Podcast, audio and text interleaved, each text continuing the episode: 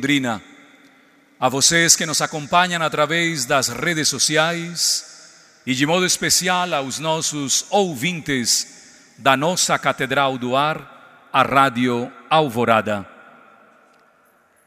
Neste dia que não conhece o fim, neste dia em que não há sombra de dúvidas, nesta manhã em que tudo canta de alegria, a igreja só pode se regozijar, assim como Pedro e o discípulo amado, quando chegaram no túmulo por primeiros e viram coisas nunca antes vistas.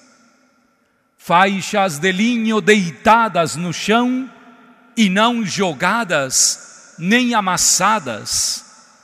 Um pano enrolado num lugar à parte. O evangelista do quarto evangelho nos coloca cada milímetro da cena de uma forma quase que insistentemente particular. A visão humana nunca conseguirá enxergar aquilo que enxergamos com os olhos da fé. A fé nos permite celebrar este dia numa outra sintonia. Há um grande filósofo francês sobre o qual eu gostaria fazer a minha reflexão neste domingo. Um homem que fazia parte de um grupo de Jean-Paul Sartre, portanto, era um existencialista, mas que num momento determinado da sua vida se deixou tocar por aquilo que os olhos da fé enxergam. Refiro-me a Gabriel Marcel.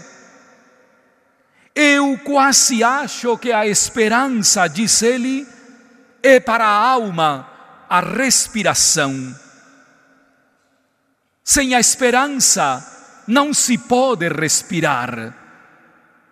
Eu penso que o amor é o alimento do coração porque um coração desnutrido não ama. Mas eu penso que a fé enxerga coisas que nunca os olhos humanos conseguirão ver. Só pela fé sou capaz de perdoar.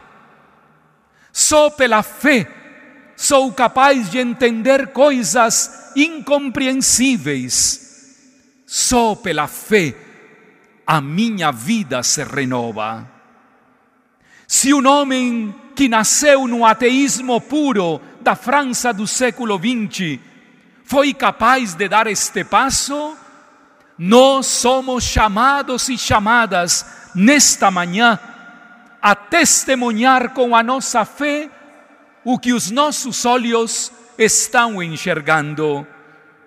Jesus o vivo, o presente no meio de nós. Ressuscitou.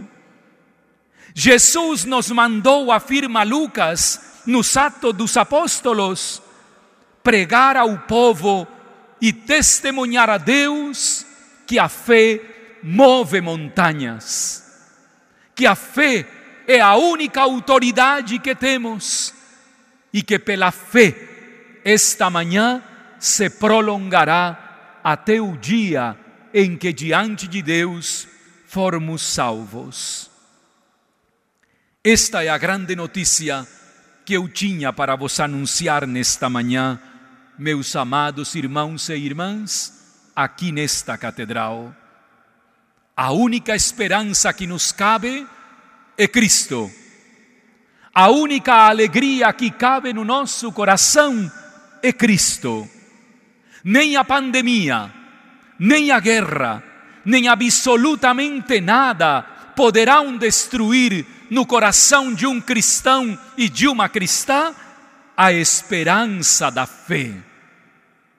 Poderemos repetir neste dia que se prolonga até o próximo domingo, como o salmista acaba de cantar belíssimamente não morrerei, mas ao contrário, viverei para contar as grandes obras do Senhor.